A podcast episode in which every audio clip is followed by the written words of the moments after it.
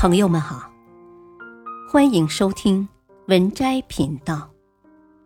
本期分享的文章是：一个人最好的修行是从家里开始的。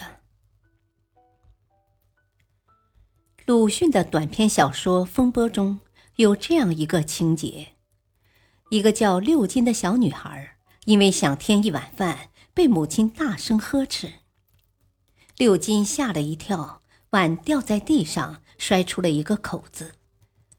看见碗被摔坏了，父亲又一巴掌把六金扇倒在地。其实母亲吼六金是因为做了错事被拆穿，迁怒于他；而父亲打六金只是心里烦躁，把他当成了发泄情绪的工具。生活中。我们不知不觉都活成了鲁迅笔下的主人公，把最鄙陋的一面都给了家人。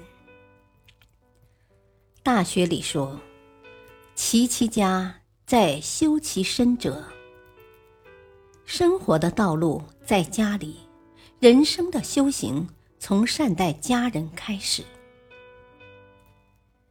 修情商。马东曾谈及其母亲。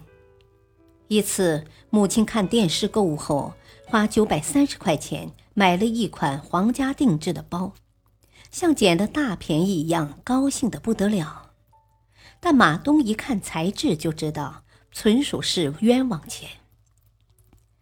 他没有拆穿，反而笑呵呵的哄着母亲：“眼光真好，买到好东西了。”一句话。就让老人家笑不拢嘴。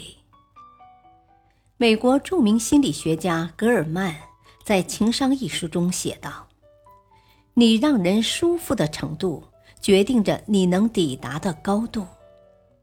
但这一份舒服，我们更多的给了外人，而忘了家人。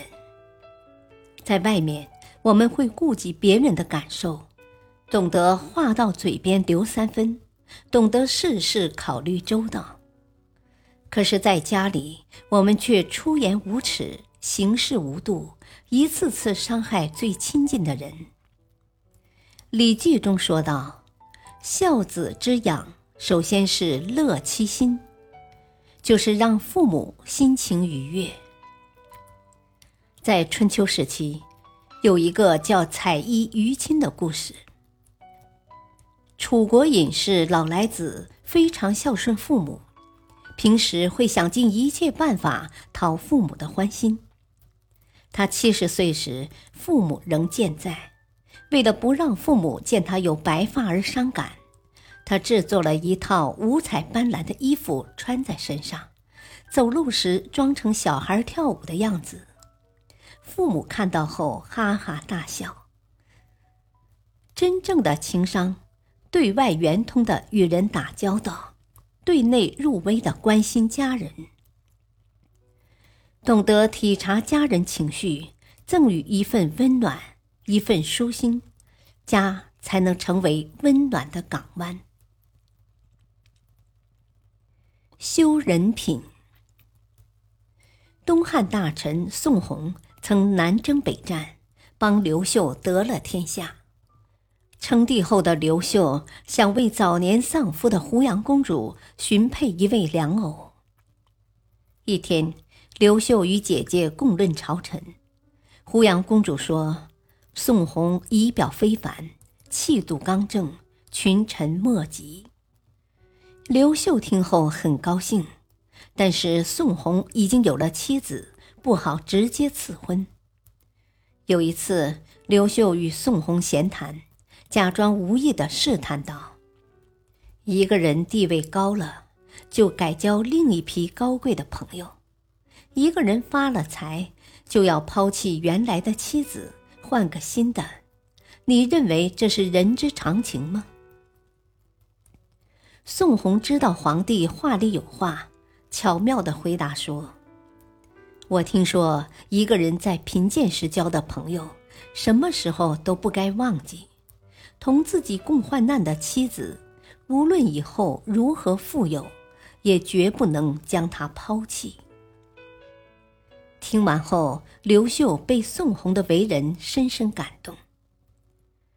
喜欢这样一段话：新人结婚的时候，不应该把手搭在圣经上说，不论贫穷富有、健康疾病，都至死相伴，而是把手放在进化心理学和自私的基因这两本书上宣誓：我将违背我的天性。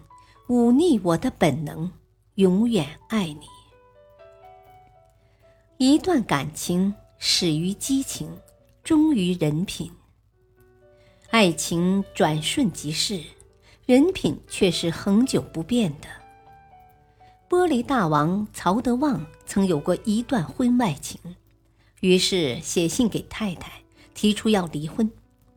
太太却对他说：“我知道我配不上你。”知道你是会走掉的，你要是真走了，就把房子和三个孩子留下来给我。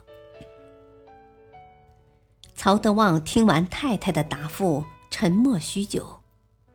他没有马上做决定，而是特地去了解别人的婚姻生活，搜罗各种婚姻样本，最终明白一个道理：没有绝对幸福的家庭。